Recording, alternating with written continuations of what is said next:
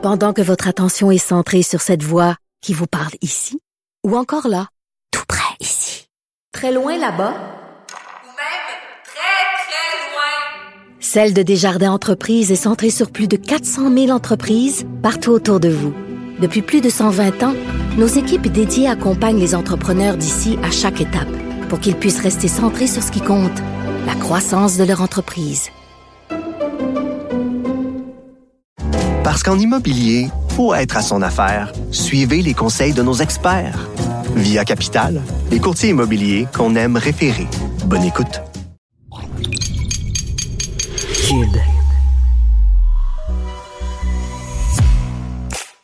Yasmine Abdel-Fadel, une animatrice hors norme, aussi percutante que l'actualité. Grande stratège, elle décortique les messages et analyse les non-dits. Méthodique, elle regarde chaque détail à la loupe. Surprenante, improbable, décapante. Elle ne laisse personne indifférent. Yasmine Abdel-Fadel. On l'attend, ça va être demain ce verdict de la Cour d'appel euh, en matière de la constitutionnalité de l'utilisation de la clause dérogatoire de la loi 21, la loi sur la laïcité, qui est contestée devant les tribunaux. Il y a eu déjà un, un premier jugement en première instance qui disait que la loi est discriminatoire, mais qu'il y ait l'utilisation d'une clause dérogatoire qui est tout à fait légitime et il a ouvert la porte à un appel. L'appel a été enregistré, l'appel sera rendu demain, son verdict à tout le moins va être rendu demain. Euh, Est-ce que la cour d'appel va finalement y aller dans le sens de la cour de première instance? On sait déjà que cette histoire-là, là, ça va être tranché par la Cour suprême, puis nulle autre cour que la Cour suprême. Fait que là, on franchit juste une étape supplémentaire. C'est pas tant ce qu'il y a dans le jugement qui m'intéresse que la réaction politique au jugement qui va m'intéresser. La réaction politique euh, de Parti québécois, parce que le Parti québécois, on l'a vu, là, il a beaucoup changé sa manière d'aborder ces questions depuis que Pascal Paradis, qui est un avocat de grande qualité, a rejoint ses troupes. Comment la CAQ va réagir à ce dossier-là? Ça, ça va être intéressant. Est-ce qu'il va y avoir encore une énième fracture de la société québécoise? Est-ce qu'on va encore une fois assister à une polarisation dans l'opinion publique? J'espère pas. On l'a trop longtemps vécu. Laissons les tribunaux faire leur travail. Maintenant que j'ai dit ça, je tiens absolument, absolument à exprimer une préoccupation là, qui est réelle. J'entends de plus en plus de personnes remettre en question la légitimité de la Cour d'appel de se pencher sur la question. J'entends de plus en plus de chroniqueurs et d'observateurs de la scène politique finalement disqualifier les juges qui vont se pencher sur cette question pour la, simple raison qu'ils soient nommés par Ottawa. Comme si être nommé par Ottawa, ça t'a enlevé toute crédibilité, ça t'a enlevé toutes tes compétences, puis tout d'un coup, tu es devenu un vil servant de la cause fédéraliste. Il n'y a rien de plus faux.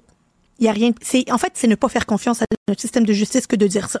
C'est ne pas faire confiance en, en notre société de droit que de dire ça.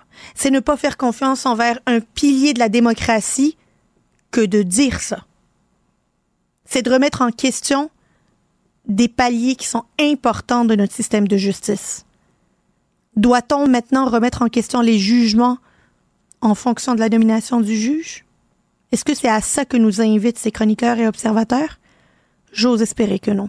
J'ose espérer que le droit va s'exprimer de manière claire, en s'appuyant sur des faits, pas des ressentis, pas des peurs euh, irrationnelles, et que là-dedans, les droits de tout le monde, de toutes les personnes, que ce soit la société en général, les individus en particulier, vont être préservés, vont être sauvegardés, vont être protégés.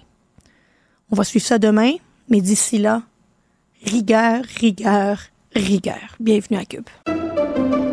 Pendant que votre attention est centrée sur cette voix qui vous parle ici, ou encore là, tout près ici, très loin là-bas, Ou même très, très loin. Celle de Desjardins Entreprises est centrée sur plus de 400 000 entreprises partout autour de vous.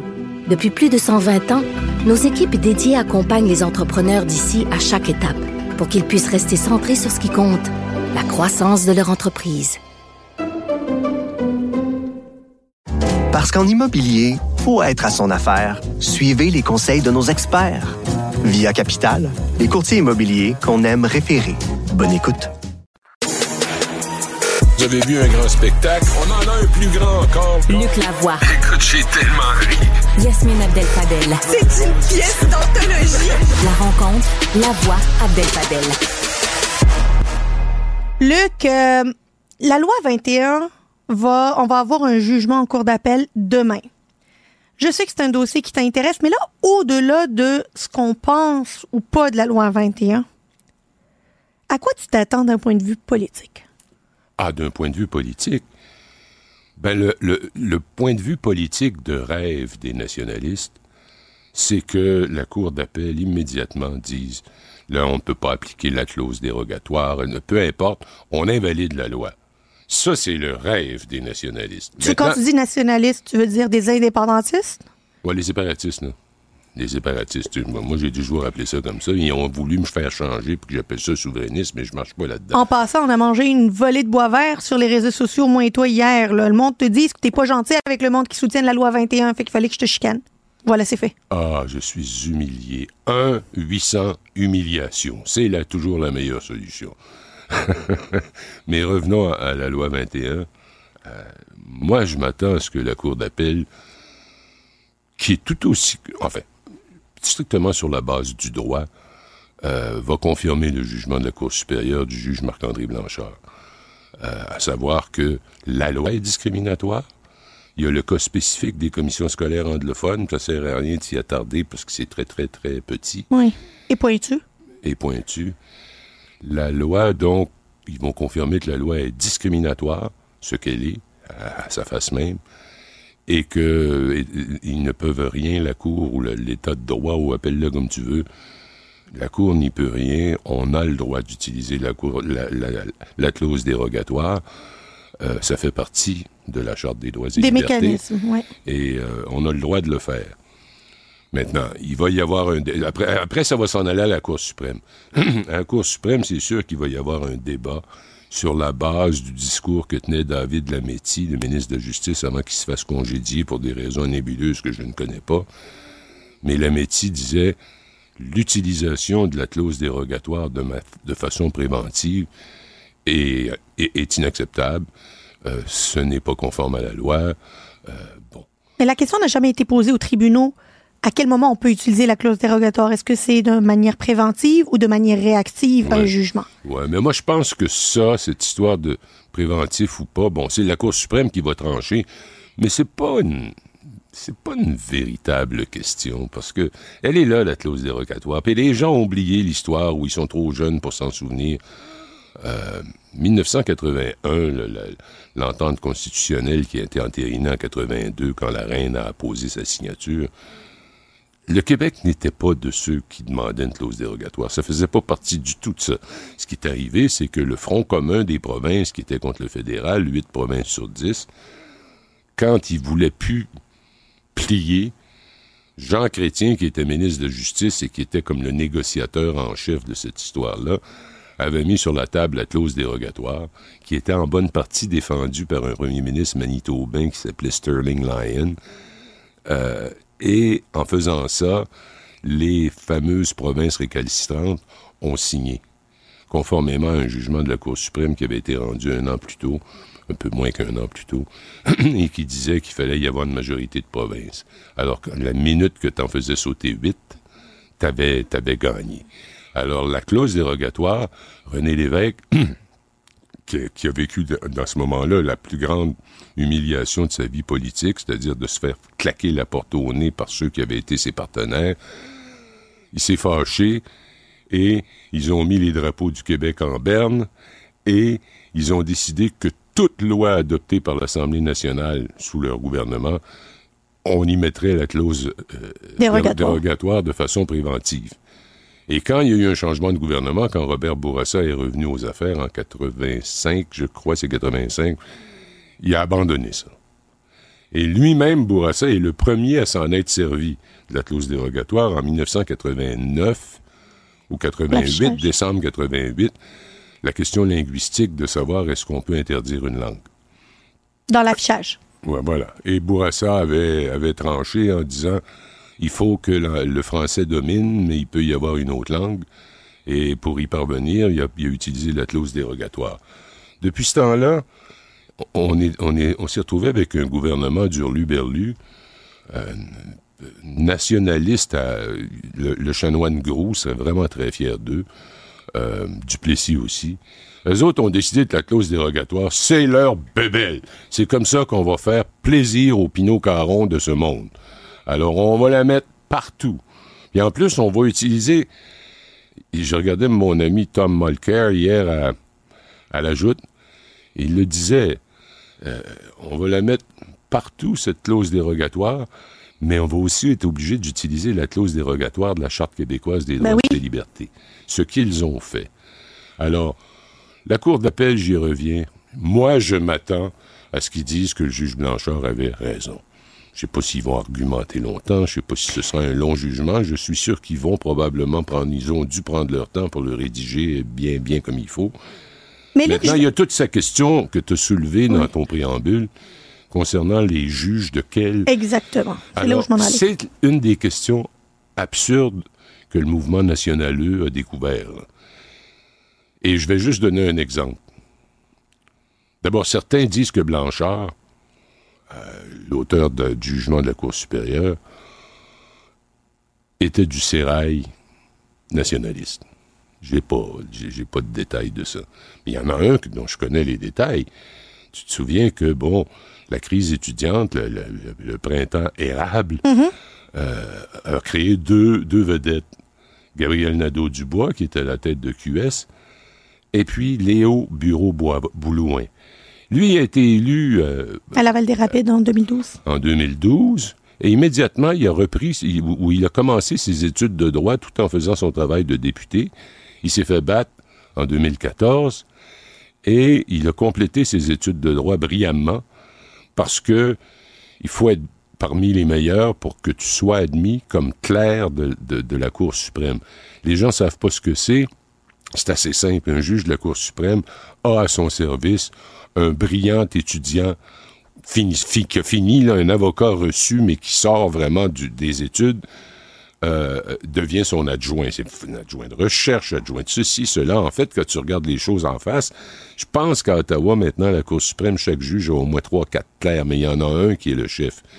Alors, le juge en chef de la Cour suprême du Canada est un Québécois pur laine, Richard Wagner, et son clerc en chef, c'était Léo Bureau-Blouin.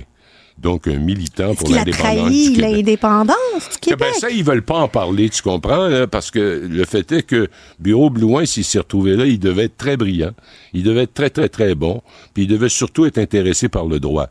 Ici, on parle pas de droit. Et je les entendais hier, ceux qui défendaient ça, Mathieu Bock-Côté et mon ami Elsie Lefebvre, euh, ils, ils ont ils ont une vision. C'est, ils parlent toujours de droit collectif. J'aimerais un jour qu'ils m'expliquent c'est quoi. Ben, collectif, ça, ça englobe qui, ça? La collectivité, c'est Collectif, c'est que quand on n'aime pas quelque chose, on l'interdit. Ben, C'est surtout quand la majorité qui se dit collectif. Quand on dit collectif, là, c'est les deux souches. C'est de ça qu'on parle. Dans leur tête, là, c'est clair. Là. Collectif, là, ça veut dire nous autres, on décide parce qu'on est majoritaire. C'est la folie du nationalisme depuis qu'il existe.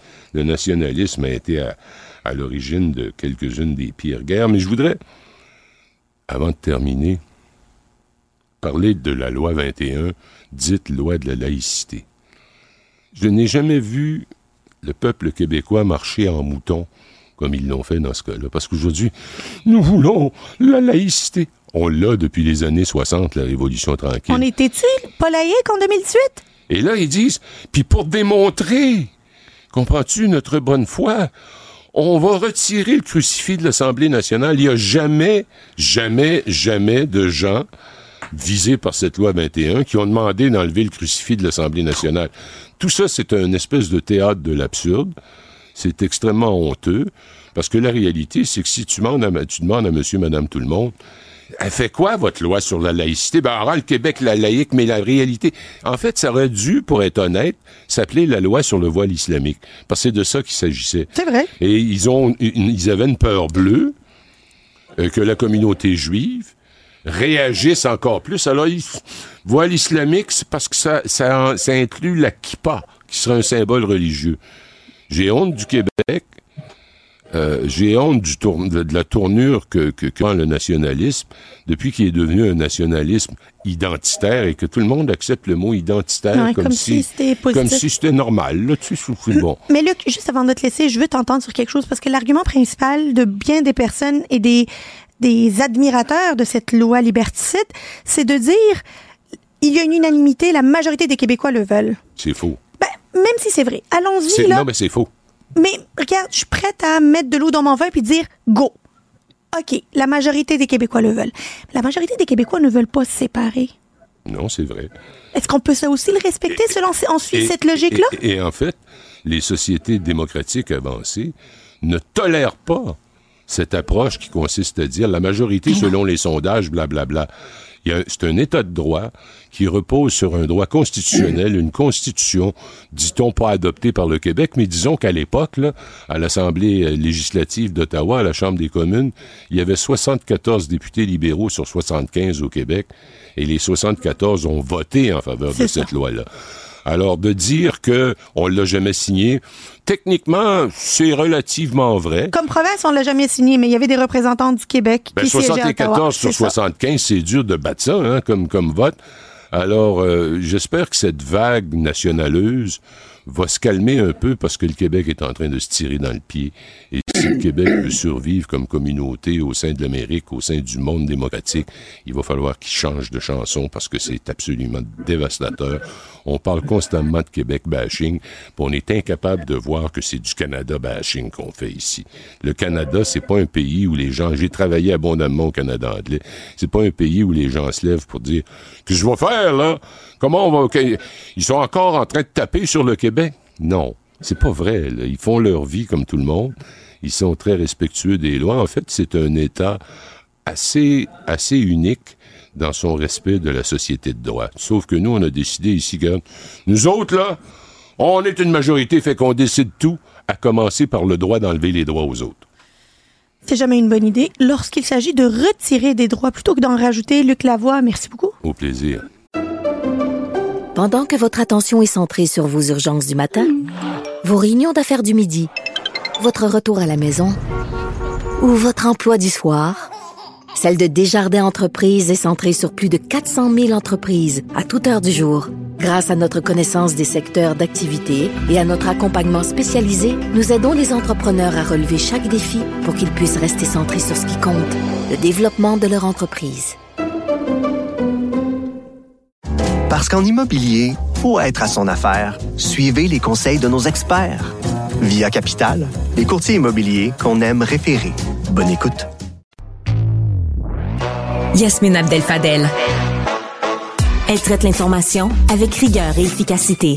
Une approche fraîchement moderne de l'actualité. Un, un des groupes là, qui conteste la loi 21, c'est nul autre que la Fédération autonome de l'enseignement, là, la FAE, les syndicats des enseignants et des enseignantes qui sont principalement dans la grande région de Montréal, qui disent que cette loi-là, ben, elle vient porter atteinte à certains de leurs membres, qui vient, elle vient leur retirer des droits, notamment en- dans un contexte de travail comme euh, dans le secteur de l'éducation. On parle avec leur avocat, maître Frédéric Bérard, qui a plaidé euh, en première instance euh, pour que la loi 21 puisse être considérée inconstitutionnelle, discriminatoire. Bon, elle a été considérée discriminatoire, mais la loi, la, la clause dérogatoire, elle a été maintenue et jugée euh, pertinente. Monsieur euh, maître Bérard, très heureuse de vous retrouver. vous devez être Salut, excité à demain. Oui, on peut, on peut se tutoyer quand Ben même. oui, ça on se connaît va- un petit peu ça trop. va devenir gênant. Euh, ben, excité, oui, parce qu'on a plaidé ça en novembre 2022.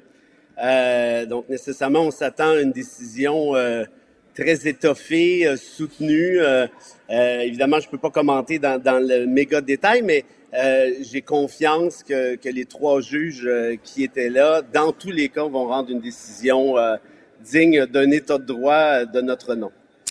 C'est quoi vos arguments principaux? Là? C'est quoi les arguments de la Fédération autonome de l'enseignement pour dire que cette loi-là n'a pas de bon sens?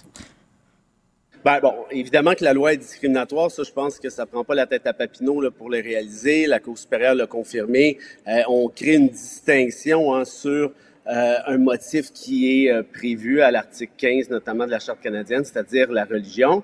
le l'Assemblée nationale n'a pas voulu qu'on fasse le débat sur cette discrimination-là, à savoir si celle-ci se justifie dans le cadre d'une société libre et démocratique. C'est pour ça qu'il a appuyé, qu'il a adopté, pardon, la dérogatoire.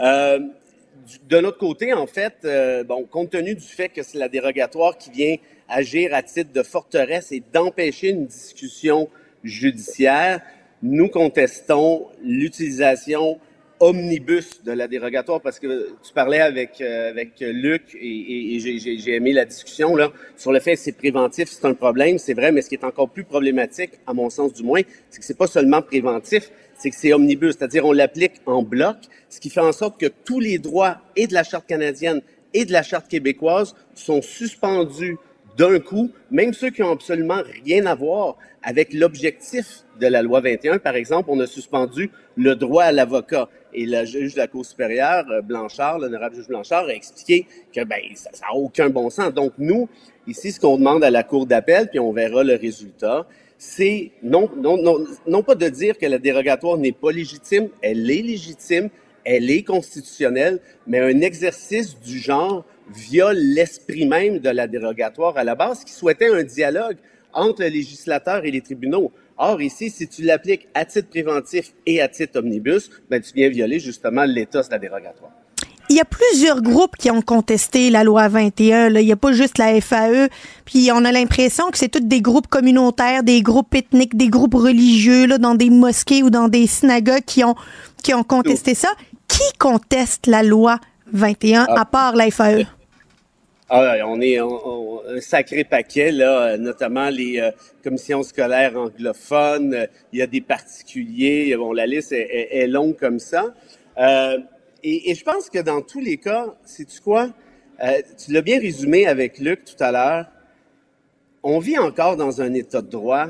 Puis, puis j'espère qu'on va revenir au respect de l'esprit même de cet état de droit. C'est-à-dire, les tribunaux ont un job à faire arrêtons d'attaquer leur légitimité juste ah sur le fait qu'ils ont été nommés par le fédéral. Écoute, c'est hallucinant.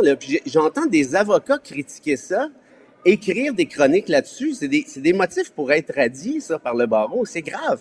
Tu peux pas dire qu'un juge est partial parce qu'il a été nommé pour le fédéral, par le fédéral. Peut-être le meilleur exemple de ce que je pourrais dire, c'est que le gouvernement euh, de Stephen Harper, à la fin de son règne, avait nommé huit des neuf juges de la Cour suprême. Imagine-tu, 8 des 9, ça commence à faire beaucoup.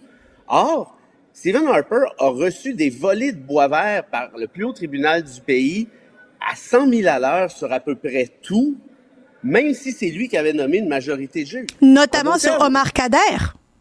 Ben, ben, sur Omar Kader, en partie, euh, la réforme sur, sur le Sénat, la réforme sur l'espèce de commission sur euh, euh, les valeurs mobilières, euh, bon, un paquet d'histoires du genre le, renvoi sur le juge Marc Nadon. Euh, moi, c'est drôle, j'en connais des juges. évidemment que des juges peuvent avoir des valeurs, ça va de soi. Ben, pas peuvent, ils en ont mais il y a quand même du droit à interpréter et la plupart du temps, pour pas dire très, très majoritairement, ce sont les plus beaux cerveaux juridiques du pays qui se ramassent dans ces jobs-là. Moi, par exemple, quand on est allé attaquer la Cour d'appel sur la décision sur les demandeurs d'asile et, les, les, CPE, si tu te souviens, ben, un de ces juges-là, c'est Benoît Moore. Benoît Moore, c'est un de mes amis. On enseignait ensemble à la, Faculté de droit de l'Université de Montréal. C'est une des plus belles têtes de droit du Québec. Alors, t'es qui, toi, Ticoun Balloun? Pour aller attaquer ce gars-là. On dit, oh, il est nommé par le fédéral, fait que, ha, ha, ha. Puis même s'ils sont nommés par le fédéral, dans tous les cas, ça prend un arbitre dans un état de droit. Ça prend un contrepoids. Tu peux pas laisser le pouvoir à un gouvernement majoritaire puis dire, vas-y, fais ce que tu veux. On s'en parle dans quatre ans. Si c'est ça que vous voulez, vous voulez pas vivre en démocratie. Vous voulez vivre dans une espèce de démocratie de façade ou même de dictature à la Orban en Hongrie et compagnie. Et ça, c'est inquiétant. Mais moi, j'ai, j'ai des fortes inquiétudes. Déjà, évidemment, c'est connu, reconnu. Je l'ai dit à plusieurs reprises. Je le redis, la loi 21, pour moi, c'est une des lois les plus liberticides que le Québec ait connues. Mais au-delà de ça, je m'inquiète déjà pour le sort de la loi 21. Mais au-delà de ça, je m'inquiète pour l'état de droit au Québec, la société de droit au Québec, où de manière, avant on utilise la clause dérogatoire de manière préventive, maintenant on attaque le système juridique de manière préventive avant qu'un jugement sorte. Ça dit quoi sur la polarisation de notre société, puis à quel point on prend pas au sérieux notre système de justice? Ben, tu vois, les, pourquoi la FAE agit ici, là, sur la dérogatoire? Moi, moi, moi je suis vraiment fier de les représenter parce qu'ils prennent leur rôle de syndicat au sérieux et pas juste sur les questions de relations de travail, mais d'un point de vue social. Par exemple, on sait qu'en Ontario, l'année passée, tu t'en rappelles, le, le, gouvernement de Doug Ford avait fait suspendre la liberté d'association pour forcer des conventions collectives aux syndicats. Ben oui. Et là, de manière omnibus, de manière préventive, voici, bonsoir, vous n'avez plus rien à dire. En Saskatchewan, au moment où on se parle, on a adopté une loi en qui réfère à la dérogatoire pour suspendre les droits de la communauté LBGTQ. Et là, c'est présentement en cours en Saskatchewan, malgré l'existence de la dérogatoire. En d'autres termes, il y a une tendance de fond qui est très, très forte. Une dérogatoire, c'est un, comment je dirais ça? C'est l'arme nucléaire liberticide par excellence. Quand tu invoques ça, faut que tu, un, tu sois sûr de ton coup, faut que tu le fasses avec circonspection. Parcimonie. Faut que tu le fasses avec parcimonie. Faut que tu le fasses avec intelligence. Pas dire, on, parce que donc, ce que j'essaie d'expliquer, c'est que c'est bien beau la loi 21, mais la tendance de fond qui est en train de se créer, c'est pour l'ensemble des libertés. Moi, je te fais, je te fais un pari, Yasmine. Regarde bien ça s'il y a un certain gouvernement qui est élu, qui s'appelle conservateur bientôt, et qui décide de restreindre le droit à l'avortement. Là, il y en a qui vont trouver ça pas mal moins drôle parce qu'avec la dérogatoire, tu peux le faire. Il pourrait le faire. Frédéric Bérard, euh, toujours un plaisir de te parler. On va se reparler après pour le jugement. J'en suis certaine. Merci beaucoup. Salut. Pendant que votre attention est centrée sur cette voix qui vous parle ici, ou encore là, tout près ici, très loin là-bas, Ou même très, très loin. Celle de Desjardins Entreprises est centrée sur plus de 400 000 entreprises partout autour de vous. Depuis plus de 120 ans, nos équipes dédiées accompagnent les entrepreneurs d'ici à chaque étape pour qu'ils puissent rester centrés sur ce qui compte, la croissance de leur entreprise. Qu'en immobilier, pour être à son affaire, suivez les conseils de nos experts. Via Capital, les courtiers immobiliers qu'on aime référer. Bonne écoute. Politique, environnement, santé. Sa polyvalence renforce ses compétences. Yasmine Abdel-Fadel, pétence. Yasmine Abdel-Fadel, 14h30. Alors, euh, vous voyez à droite euh, de notre télé, il y a la période de questions qui se tient en direct à la Chambre des communes à Ottawa. Et du même coup, 14h30, on va aller retrouver notre collègue Yasmine Abdel-Fadel à Cube Radio. Bon après-midi, Yasmine. Bon après-midi, Julie. Il va peut-être être question justement de la loi 21 parce qu'on attend une décision très importante demain. La Cour d'appel, donc, qui va rendre demain euh, un jugement, à savoir si la loi 21 est constitutionnelle ou pas. Où est-ce que tu te situes, toi, euh, Yasmine, ancienne libérale, par rapport à ça? En fait, c'est pas tant mon, mon, mon, mon passé comme libéral Oui. que mon présent comme démocrate et quelqu'un qui tient à la société de droit dans laquelle on habite. C'est euh, une loi qui est discriminatoire. C'est pas moi qui le dis, c'est le juge Blanchard qui le dit dans son jugement de première instance à la Cour supérieure. C'est une loi objectivement discriminatoire. Elle discrimine et crée deux classes de citoyens, des citoyens avec des droits des citoyens avec moins de droits. Euh, maintenant, le débat, c'est de savoir la clause dérogatoire là qu'on utilise pour suspendre la protection des chartes. C'est impossible, c'est important de le dire, des chartes. Celle fédérale, mais la provinciale également, qui protège nos droits à nous tous, peu importe le gouvernement qui passe, là, nos droits, il faut pas les, les magasiner, il faut pas les, les négocier, il faut pas les amoindrir. Ben, on peut utiliser une clause dérogatoire pour dire, ben, tu sais quoi? On va suspendre quand même cette protection. Ben, c'est sur ça le débat. C'est de savoir est-ce que le gouvernement peut utiliser de manière préventive la clause dérogatoire ou pas? Est-ce que l'utilisation de la clause dérogatoire est constitutionnelle? Est-ce qu'elle est justifiée euh, en l'espèce dans ce dossier particulier? Chose certaine, Julie, là, le débat s'arrêtera pas là. On sait que ça va aller en Cour suprême et c'est finalement la Cour suprême qui va trancher. Mais moi, c'est pas tant le jugement de demain qui m'inquiète ou qui me préoccupe que les discussions que l'on a de manière ambiante. Julie, moi, quand j'entends qu'on est en train déjà, là, de manière préventive, de s'attaquer à la crédibilité de nos tribunaux, de nos juges, de remettre en question la neutralité, l'impartialité de notre système judiciaire. Moi, j'ai une inquiétude qui va au-delà de la loi 21. Mais qui a dit? Au-delà ben, on les voit partout, des chroniqueurs qui disent, on le sait bien, ils sont nommés par Ottawa. D'habitude, ils sont, euh, Mhm. ils, ils penchent vers euh, vers les décisions euh, de d'Ottawa et du gouvernement fédéral. Un juge est un juge est un juge. Peu importe par qui il est nommé, il est supposé interpréter du droit, des lois, des chartes, des droits et les protéger. C'est un pilier important de cet équilibre que l'on a avec l'exécutif et le législatif. L'exécutif a parlé de manière absolument légitime, le législatif aussi. Laissons le judiciaire faire son travail avant de lui enlever toute crédibilité, parce qu'enlever de la crédibilité à nos tribunaux, là, on va le payer cher et à long terme. Et quand tu entends, je pense que c'était au début du mois de février, Jean-François Roberge dire que Québec veut renouveler l'utilisation de cette clause là, dérogatoire pour cinq ans parce que ça préserve actuellement une paix sociale, ça valorise le vivre ensemble. Qu'est-ce que tu penses de, de ça? je sais pas à quel point ça valorise le vivre Ouais. ensemble. En fait, ça écarte du monde qu'on ne voit plus, qui ne peuvent plus travailler aujourd'hui. Donc, si c'est ça, valoriser le vivre ensemble, ben, on a peut-être une définition différente, mais ça, à la limite, c'est pas grave. Chose certaine, c'est que euh, il- moi, je ne pensais pas qu'il n'y avait pas de paix sociale ou qu'on était en guerre entre nous-mêmes ou qu'on n'était pas laïque en 2018 lorsque cette loi n'avait pas été encore votée. Moi, j'ai pas l'impression qu'on a découvert la laïcité en 2019 puis qu'avant ça, en 2010, en 2011, en 2014 jusqu'en 2018, ben, on était une société religieuse. Non, on l'était pas. Depuis, il y a une polarisation qui va continuer parce que la Cour suprême va finir par se, euh, se prononcer. Et d'ici à ce que la Cour suprême se prononce, ces divisions vont demeurer, cette polarisation va demeurer et des personnes vont continuer à vivre avec des droits qui sont amoindris. Parlons de l'éclipse solaire maintenant. Je sais que tu es, mère de trois enfants, trois jeunes enfants. euh, et euh, tu sais, euh, Yasmine, qu'il y a plusieurs centres de services scolaires qui ont décidé de fermer euh, leurs écoles le 8 avril. Euh, C'est un lundi, justement, parce qu'il y aura cette éclipse solaire. Où est-ce que tu te situes par rapport à ça? Hey, on est rendu avec des enfants faits en chocolat. L'Halloween, ils vont trop, fondre. Hey, ils vont fondre. L'Halloween, ils vendent trop, restez à la maison, on va changer la date. 3 cm de neige, on va faire une euh, journée euh, journée de neige, là, vous restez à la maison. Il pleut trop, on va rester encore à la maison. Toutes les raisons sont bonnes pour pas que nos enfants vivent rien. Et là, c'est une occasion en or de faire des activités, de faire découvrir finalement ce monde qui est absolument fascinant à nos enfants. De, on le sait depuis des, des mois là, que ça s'en vient, cette éclipse-là. On avait le temps de le prévoir, d'organiser des, des activités de manière sécuritaire, mais non, non, non, non.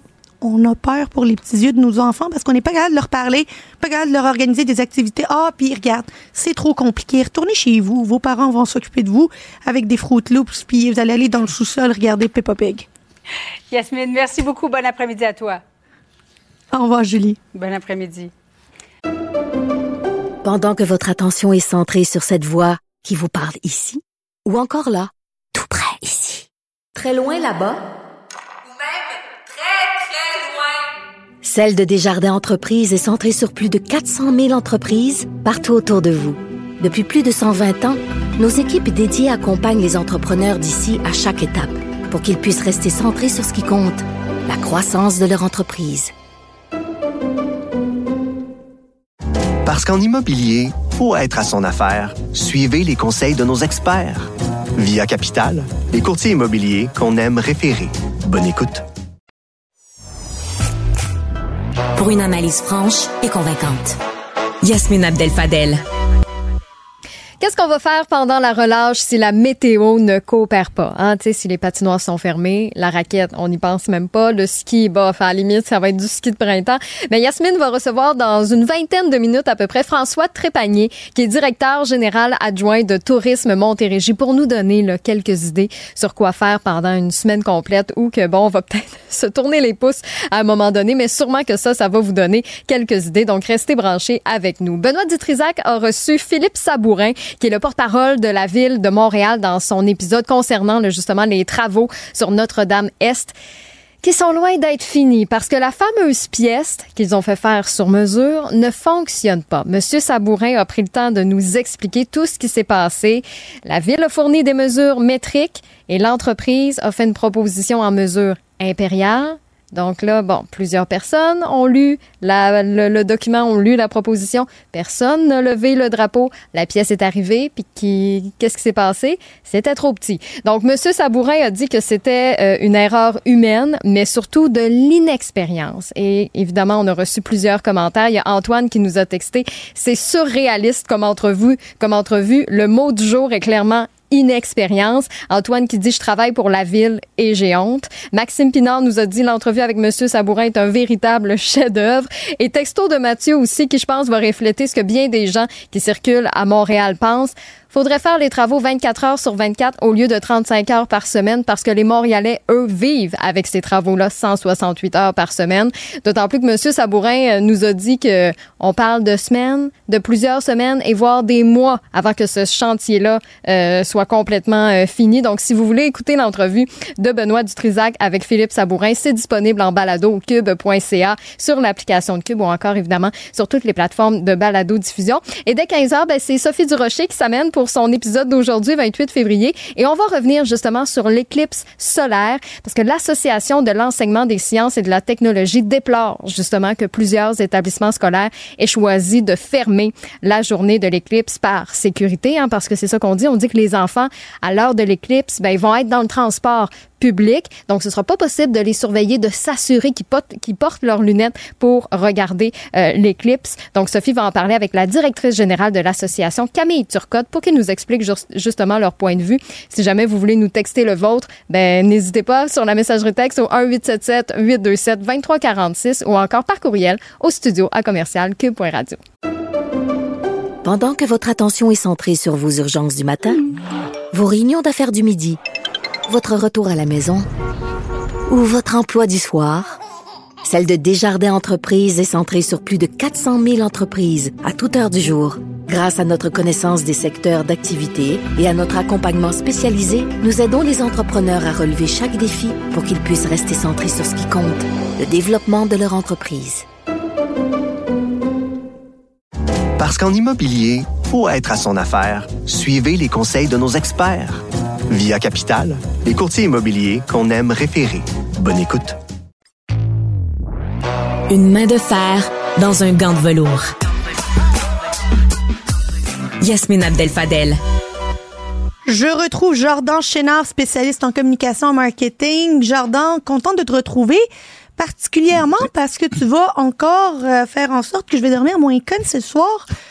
L'effet Streisand, c'est quoi ça, l'effet Streisand? Parce que moi, pour moi, c'est Barbara Streisand. Puis là, il y a la chanteuse, puis il y a la chanson. Oui, oui, j'avais pas celle-là en tête. C'est ça que j'avais en tête lorsque j'ai vu ton sujet. Mais là, euh, éduque-moi, mon ami. Ben, je, vais, je vais faire ça. Euh, écoute, l'effet Streisand, ça a l'air un peu, un peu absurde, mais c'est un réel effet. C'est, c'est, c'est lié à une histoire, en fait. Si on revient en arrière rapidement, en 2023, il y a euh, un milliardaire, millionnaire, en fait, de Silicon Valley qui a un projet de prendre des, euh, des en photo des manoirs, des grosses maisons sur le bord de, de, de, de falaises, en fait. Lui il dit que c'est un projet sur l'érosion des, euh, des, des, des bords, en fait, l'érosion du littoral et euh, qui rassemblait plus de 12 000 photos de propriétés comme ça pour, euh, ben, en fait, pour monter un cas et étudier la question. Euh, sauf que dans le lot, ben, il y a Barbara Streisand que sa maison s'est fait prendre en photo et elle n'est pas contente de ça du tout. Euh, pour ceux qui connaissent un peu Barbara Streisand, elle n'est pas la plus euh, sociable et la plus ouverte sur ce genre de questions-là. Donc, euh, c'était pas surprenant. Et euh, ce qui, en fait, ce qui était surprenant, c'est qu'elle a tout de suite fait une attaque en justice pour que euh, ces photos-là soient retirées d'un site web.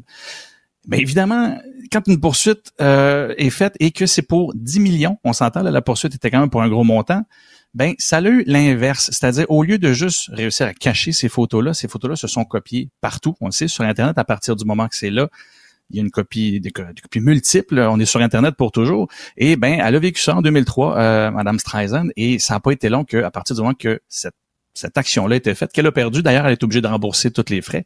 Euh, le, photographe en question, ben c'est ça, il aurait beau faire ce qu'il veut, il pouvait pas, il avait plus le contrôle sur l'image. Donc c'est ça qu'on appelle l'effet Streisand. C'est vouloir essayer de cacher quelque chose ou empêcher quelque chose d'être diffusé ou d'être partagé et que avec cette tentative d'interdiction-là, on la remet de l'avant et ça devient plus populaire que si on avait juste rien fait et laissé les choses aller.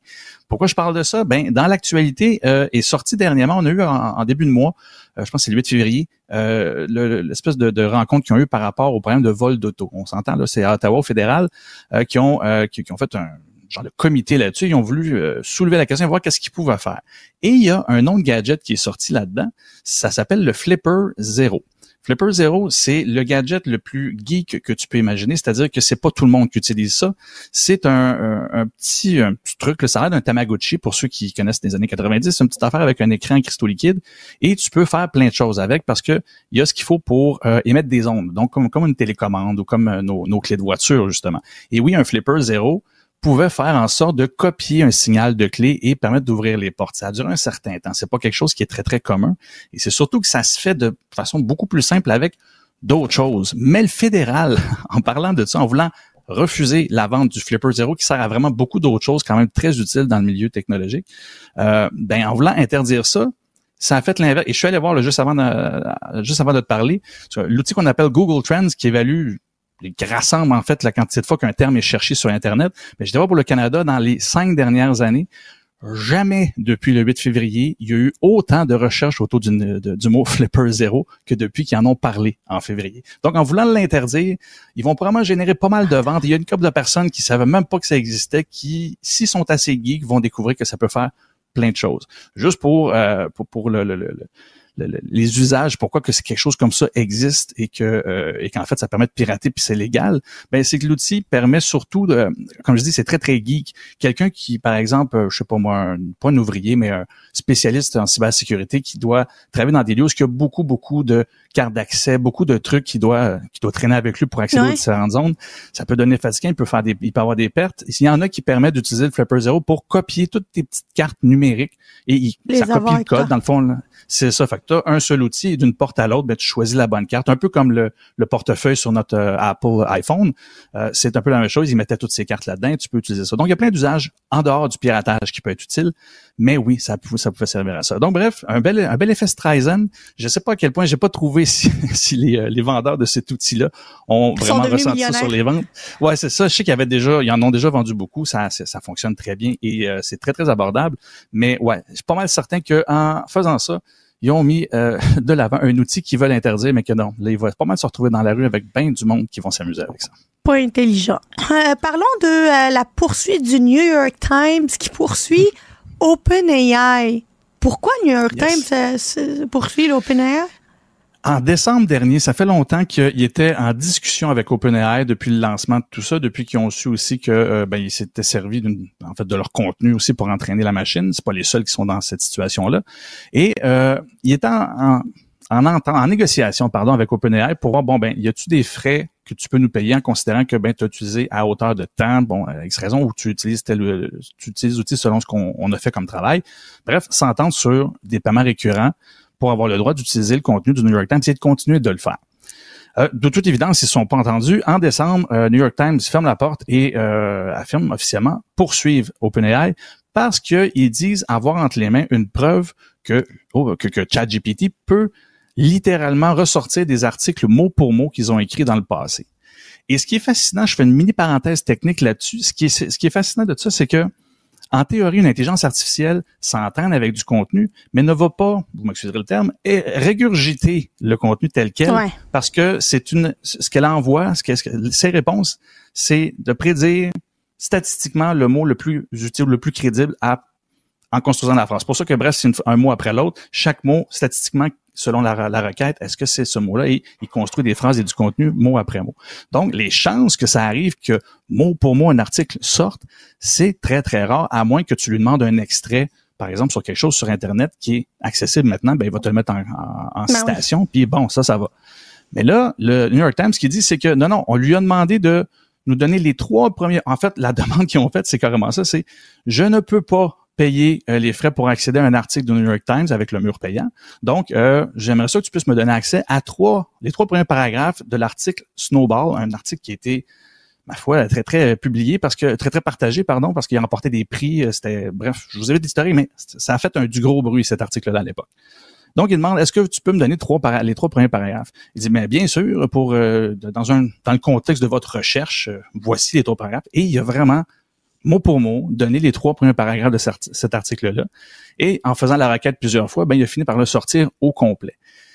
C'est là où c'est particulier. Et OpenAI, c'est là la nouvelle d'aujourd'hui, revient ben aujourd'hui en disant que ouais, mais non, c'est pas comme ça. Et là, il a pas, il a pas été dans le détail de, de, tout ça, mais ils appellent, ils disent qu'ils ont comme hacké, une grosse, grosse expression un peu exagérée, là, mais qu'ils ont comme piraté ChatGPT pour qu'ils soient capables de régurgiter cette information-là telle qu'ils le voulaient. New York Times il maintient que non, il n'y a pas, il a pas fait de tricherie de, ce, de cet ordre-là, mais OpenAI défend encore lui son, son approche, c'est-à-dire, c'est ça, parce que techniquement, je, je, vous dis comment ça marche, ça ne c'est pas supposé le faire comme ça. Par contre, ils reconnaissent que il aurait quand même réussi à sortir quelque chose mot pour mot, ce qui fait qu'ils sont en train d'essayer de réparer ça. Et c'est là où que la question que je me pose, c'est qu'ils disent que c'est c'est pas supposé le faire. Alors pourquoi tu répares? Euh, ben c'est ça. S'il répond, ça veut dire qu'il y avait une faille, fait que t'es fautif là-dedans, tu l'as échappé. Ok, c'est pas l'intention, mais ils ont quand même. Tu fait pourquoi tu le traites de hacker quand dans le fond, au final, c'est quelque chose que n'importe qui aurait pu faire. On s'entend. Ils ont pas, sont pas rentrés en arrière, ils ont juste écrit puis ils parlent à ChatGPT. Donc, je suis pas certain que ça va passer, mais avec cet argument-là, eux autres, ce qu'ils disent, c'est que la cause, ils peuvent enlever jusqu'à quatre chefs d'accusation parce qu'ils considèrent que l'approche du New York Times, c'est pas une approche qui aurait été qui était possible de faire par d'autres euh, utilisateurs de, la machine et constate que ça ne devrait pas dans la poursuite.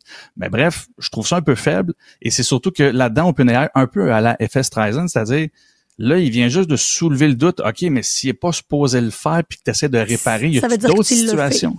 Ben, c'est ça. Puis l'as-tu fait d'autres fois? Et là, on se retrouve avec l'inverse de OpenAI, c'est-à-dire ils sont extrêmement fermés pas moyen de savoir qu'est-ce qu'il y en est. Mais euh, c'est loin d'être fini, cette situation-là. On va voir si euh, New York Times va, va gagner. Mais si New York Times y gagne, ça va avoir un gros, gros impact sur tous les autres outils qui s'entraînent avec ça et qu'eux aussi se défendent en disant que, ben non, il peut pas régurgiter mot pour mot. Ben, ça dépend. S'il y a un risque puis que OpenAI vient de le dire qu'il doit réparer cette faille-là, vous êtes peut-être pas aussi safe, euh, sécuritaire que ce qu'on espérait. On risque peut-être de voir une entente hors cours plutôt que d'aller en procès dans cette question-là. On va suivre sous ça avec euh, Jordan Chénard, spécialiste communication marketing. Merci beaucoup, Jordan. Merci. Salut. Pendant que votre attention est centrée sur cette voix qui vous parle ici, ou encore là, tout près ici, très loin là-bas, Celle de Desjardins Entreprises est centrée sur plus de 400 000 entreprises partout autour de vous. Depuis plus de 120 ans, nos équipes dédiées accompagnent les entrepreneurs d'ici à chaque étape pour qu'ils puissent rester centrés sur ce qui compte, la croissance de leur entreprise. Parce qu'en immobilier, pour être à son affaire, suivez les conseils de nos experts. Via Capital, les courtiers immobiliers qu'on aime référer. Bonne écoute. Politique environnement, santé. Sa polyvalence renforce ses compétences. Yasmine Abdel-Fadel, elle. Est-ce que vous êtes comme moi? Vous avez des enfants, vous avez raté la date pour les inscrire dans un camp de jour pour la semaine de relâche. Là, vous êtes pris avec des kids à la maison qui s'attendent à faire la même chose que tous les autres kids, ce qui veut dire s'amuser puis avoir du fun puis se reposer puis mon Dieu que c'est le fun. Alors que vous, vous allez travailler, vous avez aucune idée qu'est-ce que vous allez leur faire faire pendant une semaine, la maudite semaine de relâche? On en parle avec François Trépanier, directeur général adjoint de Tourisme Montérégie, qui va nous sortir de notre chenoute parce qu'il a, lui, un paquet d'idées sur ce qu'on peut faire pour occuper cette petite bête-là. Bonjour, François. Allô, Yasmine, comment ça va? Ça va bien, stressé, mais ça va bien. Euh, aide-moi à déstresser, François. Y a-t-il encore des activités faisables avec des petits monstres là, euh, la semaine prochaine. Absolument, il y a plusieurs activités, puis je vais enlever mon chapeau de tourisme Montérégie pour être chroniqueur touristique, pour te donner des idées un peu partout au Québec. Comme ça, ça va pouvoir aider euh, les auditeurs de partout euh, qui nous écoutent. on ne peut pas parler de la semaine de relâche, parler de l'hiver sans ne pas parler de glissade sur tube. On le sait, c'est toujours intéressant. Là, les gens vont regarder dehors. Je regarde moi-même à mon bureau, il n'y a pas beaucoup de neige mais ne vous en faites pas. Au Québec, on est les champions de, de, de, la fabrication de neige. Alors, vous allez pouvoir aller faire un tour du côté de Saint-Jean-de-Mata, du côté du village vacances Valcartier à Québec. Vous allez pouvoir pratiquer la glissade sur tube. Et pour les amateurs de ski alpin, j'ai parlé à mes collègues des Laurentides, Yasmine, et il y a moyen de faire du beau ski alpin. Ah, il y, y a de la bonne neige? Absolument. Il y a de la bonne neige du côté euh, de Mont-Tremblant, du côté Saint-Sauveur. Les gens peuvent aller skier. Et même nous, je me trouve présentement à Montérégie et des fois pour les parents comme toi et moi qui ont des, plus jeunes enfants, ben des fois les, deux petites montagnes qu'on a nous en Montérégie qui sont Saint-Bruno et Rigaud vont pouvoir vous aider à aller skier tout près de Montréal. Si vous n'avez jamais skié, vous allez pouvoir apprendre le ski alpin parce que les montagnes qu'on a ici, euh, du côté Saint-Bruno, c'est ça a l'air de rien là. C'est la plus grande école de ski qu'on a au Canada, ici du côté de Saint-Bruno. Et du côté de Rigaud, c'est la maternelle du ski alpin. Alors, pour aller apprendre le ski alpin et être tout près de Montréal, euh, je pense que ça peut être extrêmement intéressant. T'es-tu en train de me dire que je pourrais aller à Rigaud puis repasser ma maternelle, mais de ski cette fois-ci? Tu pourrais. Mon Dieu. Il va falloir de la patience. Euh, mais euh, les activités, au-delà des activités physiques, y a-tu quelque chose de plus culturel, tu pour le monde là, qui ont vraiment pas le goût de courir après des mitaines puis des études qui vont être échappées un peu partout? Ben, c'est sûr que les musées, les musées ont toujours la cote. Hein, aller faire le tour de, de plusieurs musées au Québec. Euh, on en a des beaux partout à travers le Québec, euh, des musées euh, qu'on pense entre autres du côté de Montréal, le Centre des sciences de Montréal, qui est vraiment reconnu, qui a toujours des expositions qui sont vraiment intéressantes, le Centre des sciences. Et ce qui est intéressant lorsqu'on va au Vieux-Port, il y a plusieurs activités intérieures également. Alors, euh, tu n'es pas obligé d'aller faire la grande roue s'il fait froid. On peut rester à l'intérieur et avoir des activités là, qui vont vraiment euh, pouvoir vous plaire. Et euh, oui, du côté de Montréal, il y a des beaux musées. Nous, du côté de la Montérégie, pour les amateurs de train, on a Expo Rail, le musée ferroviaire canadien. À Je sais pas si Delson. déjà allé faire ton tour. Mais avec les enfants, c'est le plus important musée ferroviaire au Canada qu'on a euh, du côté de Saint-Constant Montérégie. Vous allez pouvoir entrer à l'intérieur du musée, visiter la grande galerie, entrer à l'intérieur également des wagons de train. Alors ça, c'est extrêmement euh, impressionnant pour les enfants et même pour les parents.